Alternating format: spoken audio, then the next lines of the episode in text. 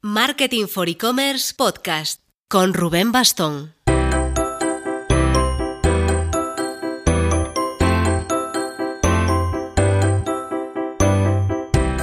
Hola marketers. Dentro de nuestro esquema de contenidos previstos para este podcast está el montar una especie de gran audio curso del marketing digital. Reordenando estas entrevistas que al final van un poco deslavazadas, acabará apareciendo un hilo conductor dentro de, quién sabe, meses en los que estarán contempladas las cuatro P's del marketing. Producto, precio, distribución, el placement y, sin duda, promoción. Pero también habrá un apartado para estrategia de negocio, donde entrarán los case studies de entrevistas top que hemos ido teniendo y también teníamos previstos temas, por ejemplo, como el de internacionalización o cómo escoger países para internacionalizarse en e-commerce. Por eso, cuando nos apareció la oportunidad de entrevistar a Felipe Pereira, no nos lo pensamos.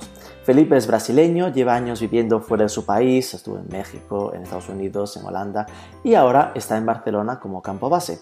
Y desde su proyecto Sell to Brasil, Sell Vender to el 2 Brasil con Z, ayuda a empresas internacionales a entrar en el que es su mercado natal. Así que con Felipe Pereira nos adentraremos en el gigante de Latinoamérica, curiosamente más querido por proyectos europeos que por los españoles. Lo explicamos, pero antes...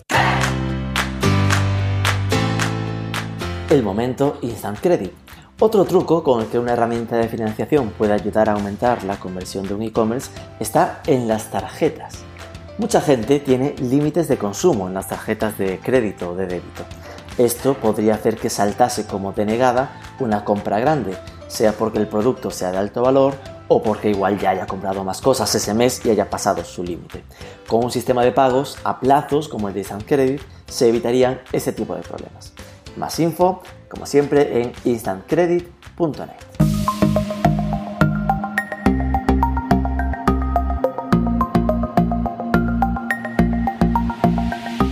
Felipe Pereira, buenas y muchísimas gracias por aceptar el reto de esta entrevista con Marketing for E-Commerce.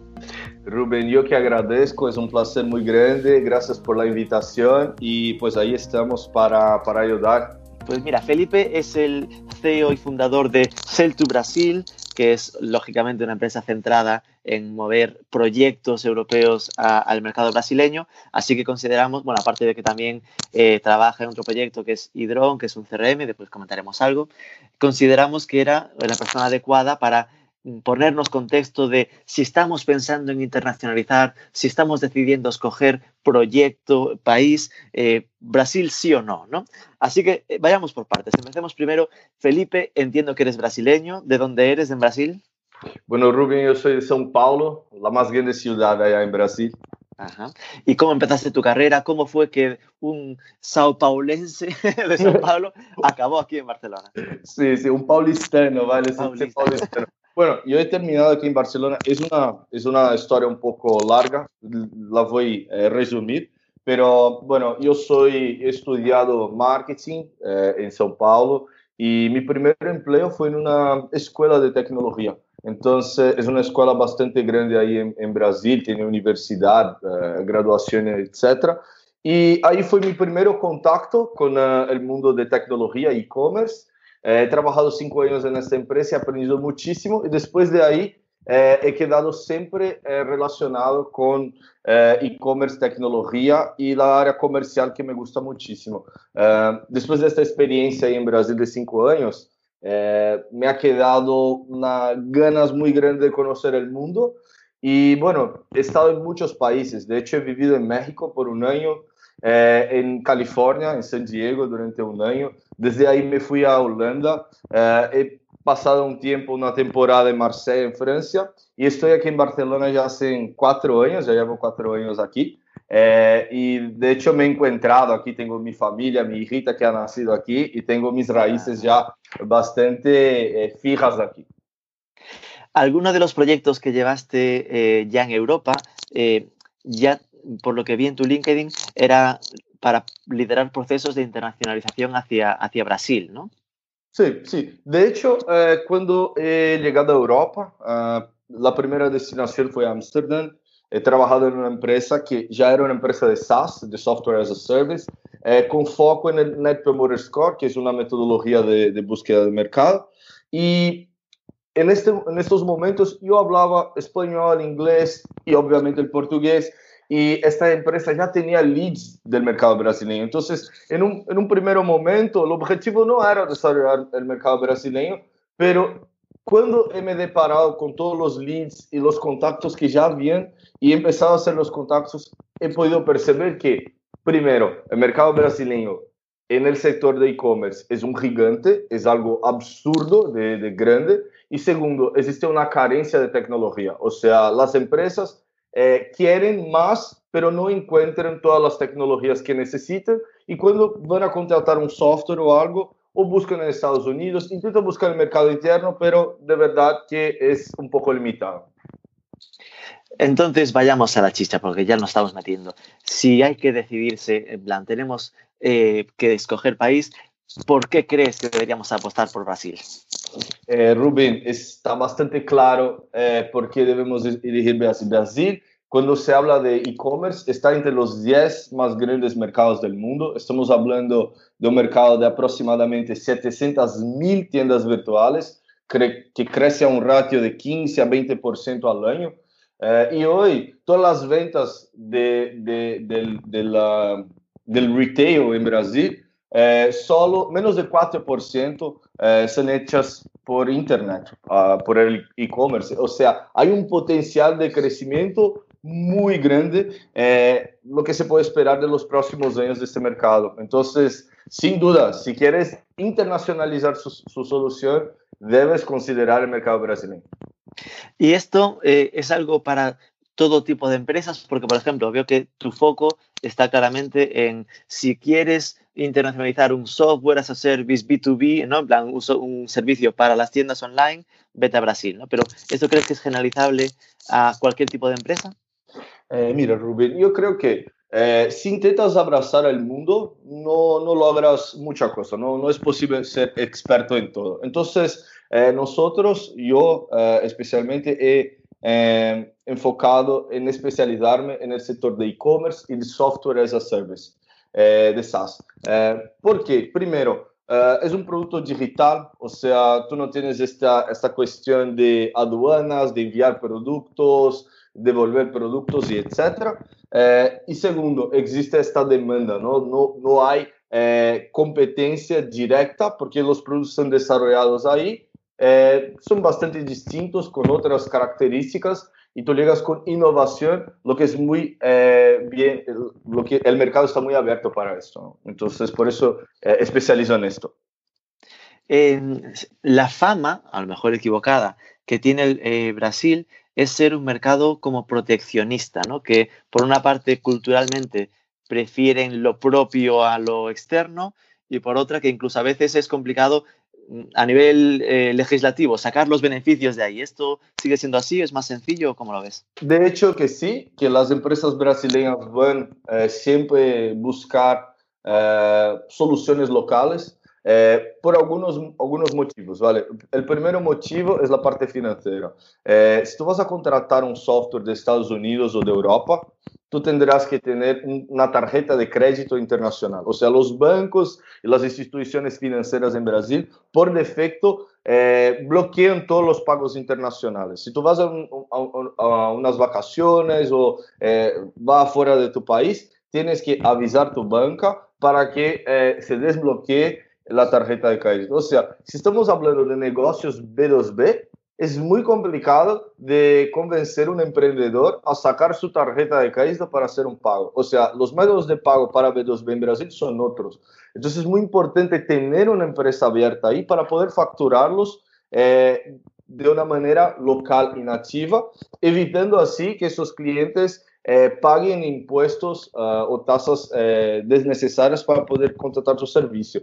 Y segundo, el soporte y el idioma. ¿no? El brasileño, eh, como es un, es un territorio gigante, es, una, es una, eh, un país muy grande, hay eh, emprendedores y hay empresas que no sienten la necesidad de hablar otros idiomas para expandir ¿vale? O sea, tú puedes dejar de vender en São Paulo y, empezar a vender en Río, vender en, el sur de Brasil, en el norte, es, es un territorio muy grande y distinto de aquí en Europa, donde pues estoy en, España, estoy vendiendo mucho. El próximo paso seguro es Portugal, Francia, es expandir a otros mercados porque no el territorio se limita un poquito. Entonces en Brasil es, es, es diferente y es necesario tener, bueno, eh, un brasileño y una persona que pase esa sensación eh, a los clientes de que la empresa es un pelín brasileña, es un poco brasileña.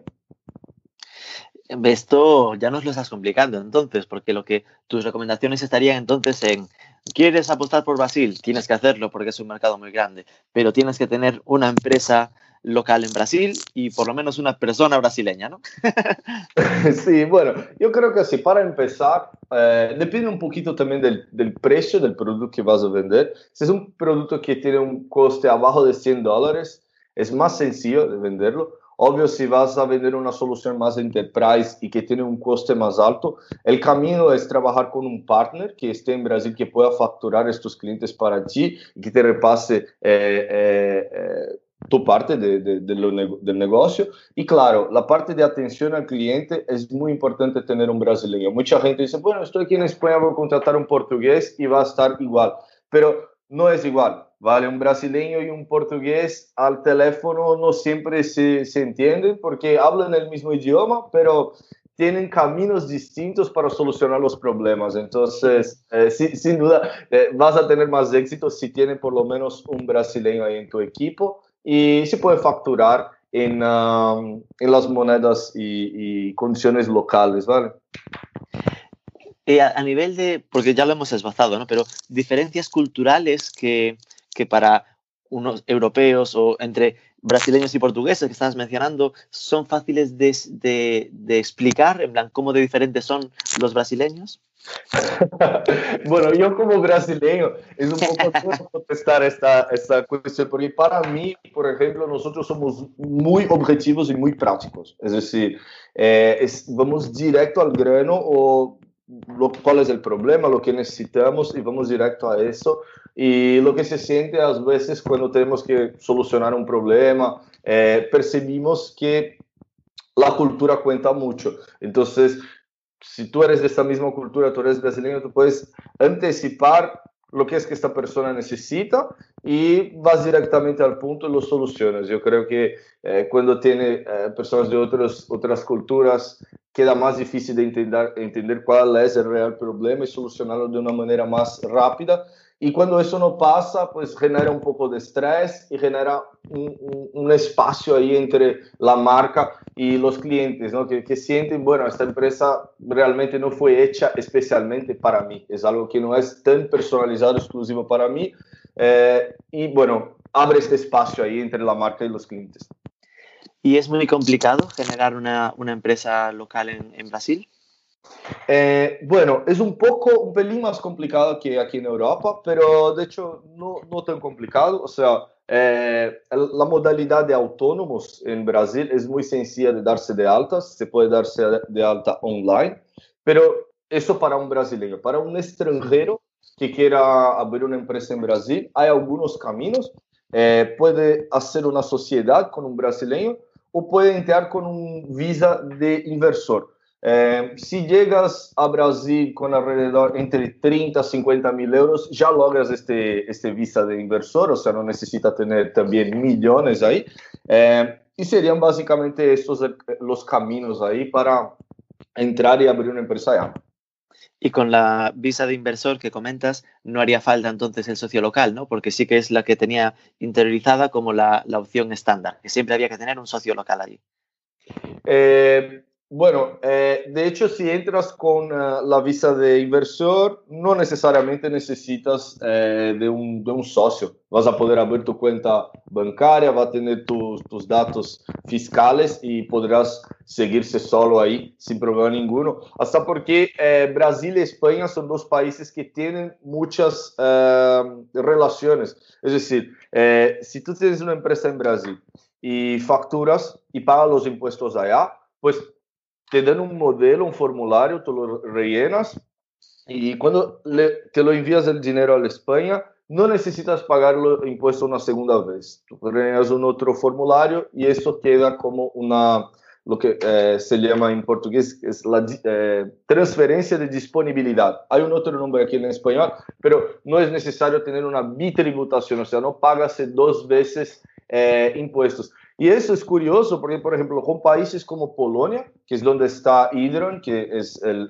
proyecto que estamos acelerando en Brasil, y ya no existe un acuerdo entre Polonia y Brasil. O sea, si quisieran hacer este mismo uh, proceso, no funcionaría, pero con España sí que funciona eh, muy bien.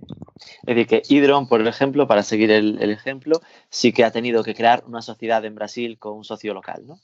Sí, Hydron, de hecho, factura por Celtic Brasil. Entonces, eh, mi empresa está ahí, eh, estoy facturando exclusivamente Hydron y y cuidando toda esta parte ¿no? de, de facturas, sí. pagos. Que sirves un poco de puente. Y claro, esto entiendo que eh, las empresas españolas seguramente por tradición y por idioma tienen tendencia, tenemos tendencia a, a, movernos antes, antes que a Brasil, a México, a Colombia, a Argentina o a Chile. Eh, esto entiendo que también te lo encuentras, ¿no? En plan, que seguramente eh, una empresa alemana, polaca o europea mm, vea más directa y más lógicamente ir a Brasil antes que las españolas, ¿no? Eh, sí, sí, de hecho que sí, porque eh, el idioma hace una puente y facilita mucho las cosas.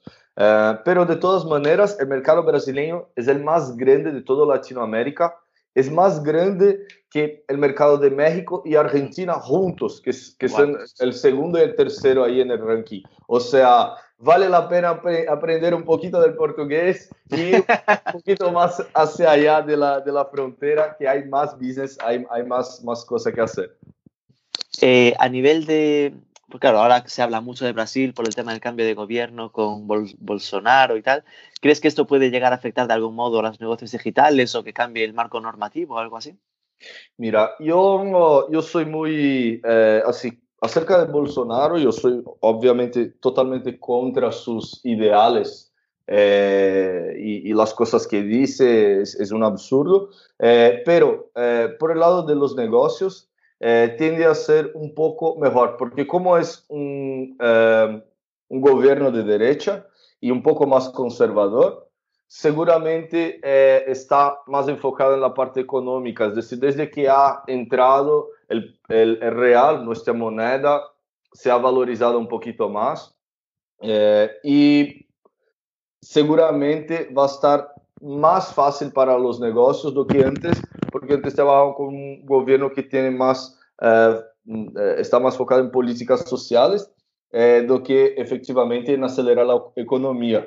Entonces, bueno, eh, hay la parte mala que sí, que es una persona eh, un poco, de mi opinión, es, loco, pero para los negocios tiende a mejorar porque es más focado en la parte económica do que de políticas sociales. Entendido. Y con, con Hidron, que comentabas que estabas aplicándote el cuento, ¿no? Y una herramienta polaca de CRM que estás moviendo a Brasil, ¿cómo está siendo la experiencia? Es decir, está, ¿estás consiguiendo eh, abrir mercado con ellos en, en, en Brasil? Sí, sí, estamos uh, logrando muchísimo éxito. Uh, de hecho, ya, ya son un año y dos meses de proyecto. Uh, los he conocido en un evento de e-commerce en Londres Luego nos hemos encontrado otra vez en Lisboa en un evento de tecnología y hemos decidido entonces por fin empezar. Um, al empezó yo, yo estaba solo en la operación, entonces fui activando mis contactos uh, desde aquí de España, haciendo mis contactos y viendo lo que podía hacer. Y hemos podido lograr unos, unos pequeños, uh, algunos cases, algunos uh, casos de éxito y hoy ya contamos con un equipo, o sea, ya tenemos ocho personas en el equipo, estamos eh, alcanzando eh, los objetivos eh, cada mes y ya contamos con más de 70 clientes en el mercado brasileño, o sea, es una operación bastante rentable.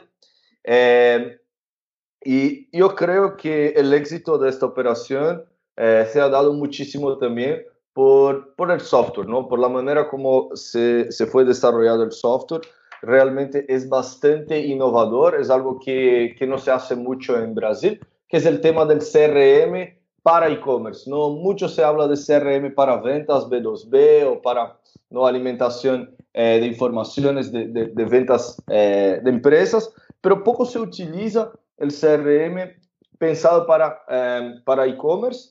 Y claro, eh, no se piensa en eso, obvio, por los volúmenes, ¿no? O sea, son centenas de millares de, de, visitas o millones de visitas en una página web, mucha gente se suscribiendo y comprando, es muy difícil de cadastrar manualmente cada uno eh, eh, de estos clientes en un CRM o sacar eh, plantillas y subirlos y, y trabajar en, en, Excel. Entonces es muy eh, importante este trabajo que Hidron hace eh, de utilizar la inteligencia artificial para eh, reconocer estos visitantes de la web y monitorarlos y entender muy bien el comportamiento y la tendencia de cada uno de estos consumidores para personalizar las comunicaciones en un segundo momento. Entonces yo creo que eso ha hecho toda la diferencia eh, y por eso Hidron representa un retorno de inversión tan grande para los clientes que tenemos en Brasil.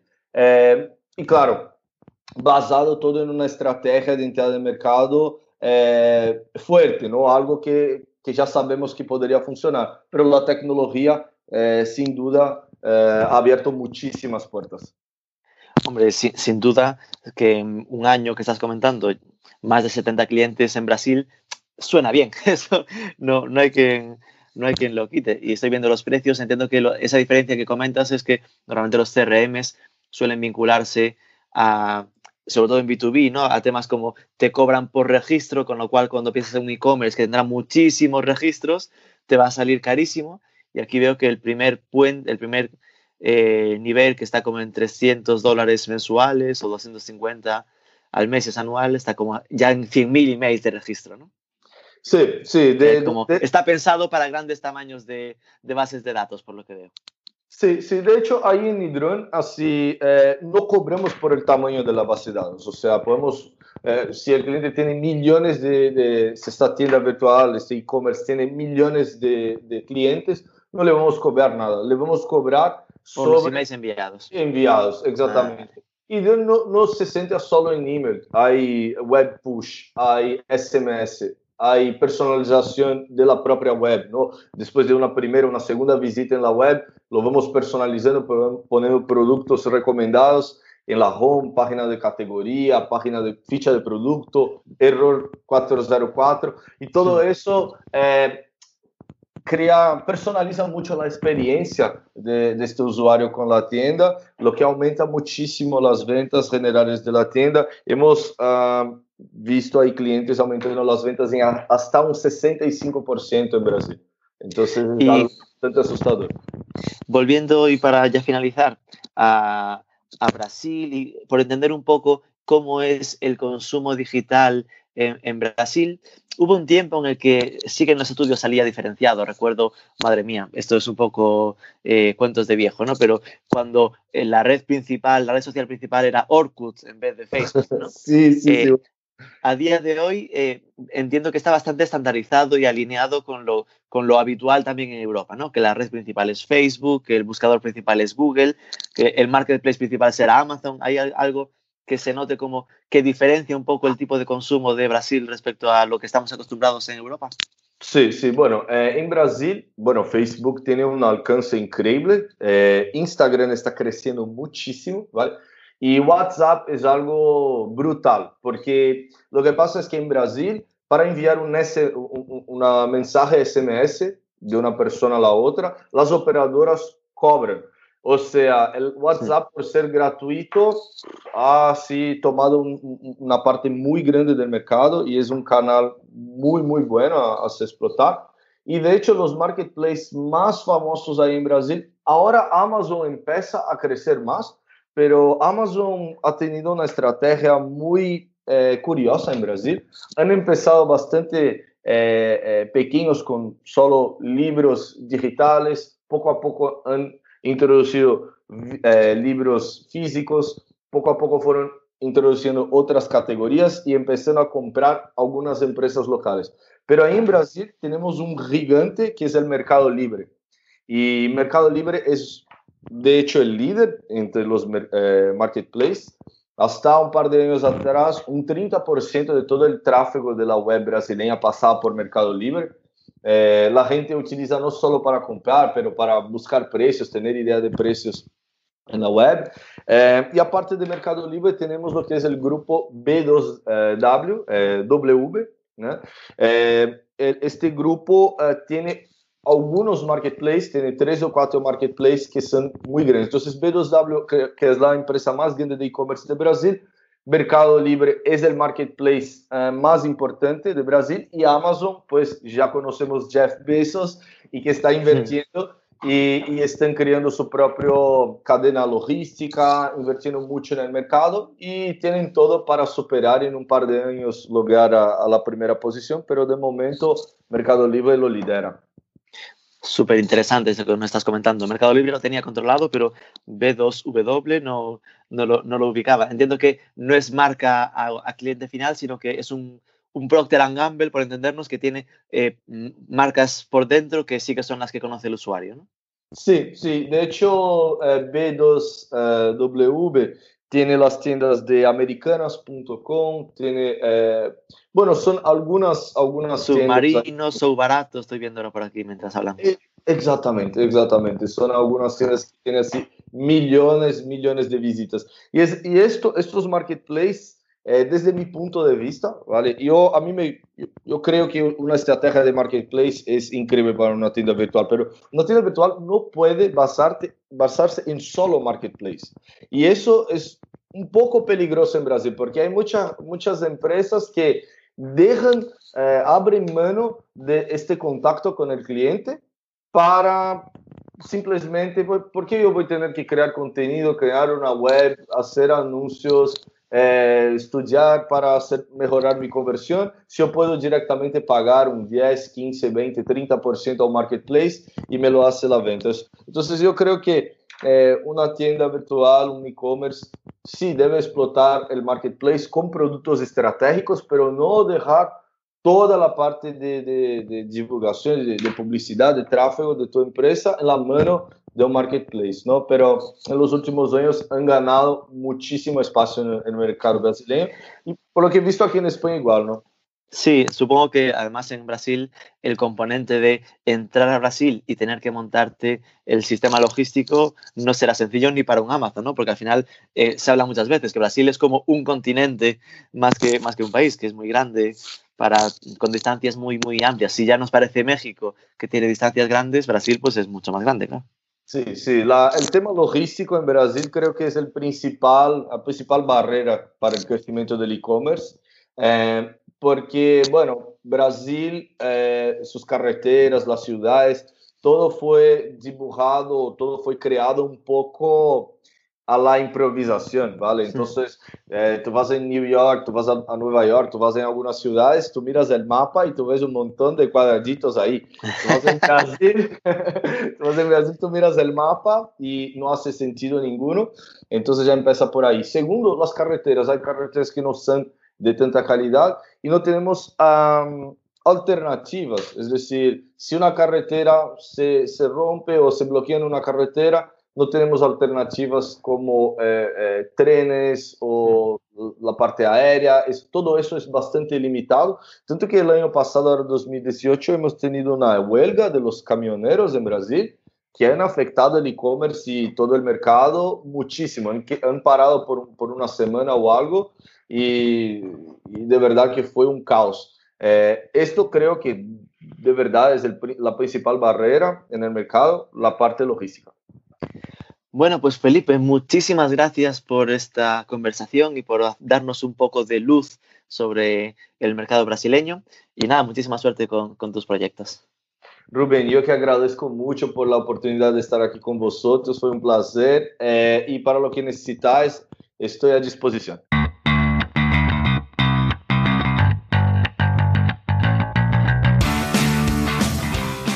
Un mercado brasileño más grande que el de México y Argentina juntos.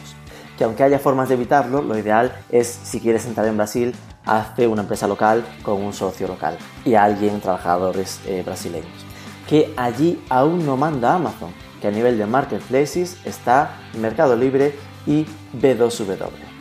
Esperamos que os haya sido útil. Soy Rubén Bastón, director de Marketing for E-Commerce La semana que viene no os lo perdáis. Entramos en septiembre, entrevistamos a Cristina Gibre de 21 Buttons para hablar de su proyecto y del concepto de social selling. Dejadnos un like, un comentario, pero sobre todo suscribíos, es gratis y nos escucharemos la próxima semana.